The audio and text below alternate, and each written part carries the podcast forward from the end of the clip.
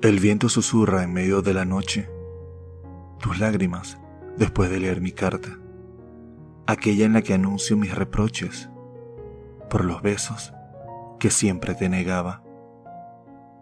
En ella me despido y te digo adiós. En esta relación no fui yo quien más amó, fuiste tú quien entregó todos sus besos, sin esperar de mi parte un te quiero. Yo, en cambio, te advertía que lo nuestro no podría ser.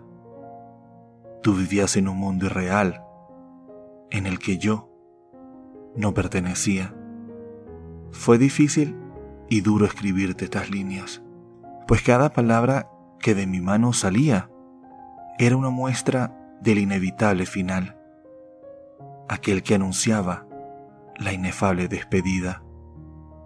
Mientras se dibujaban las lágrimas en tus ojos, este difícil momento dejó de ser de nosotros. Se convirtió en el lamento del olvido, de las promesas que nunca cumplimos. La consecuencia de no entregarlo todo nos obligó a callar nuestros deseos, pues nunca supimos dar el amor sincero, aquel que nos juramos en una noche de invierno.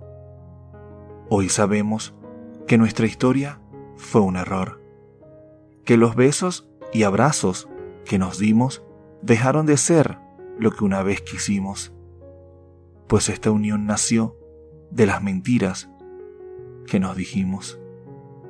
Aún me cuesta pensar y entender por qué no vimos el final acercarse.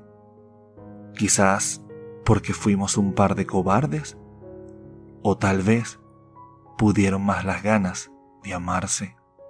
Sin embargo, no pude evitar escribir los versos que mis lágrimas me dictaron. Son las gotas que cayeron de mis tormentos, también de los momentos que juntos soñamos.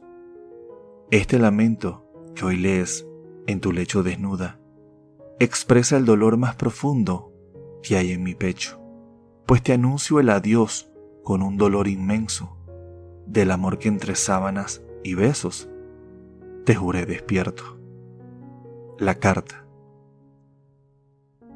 de Jorge García.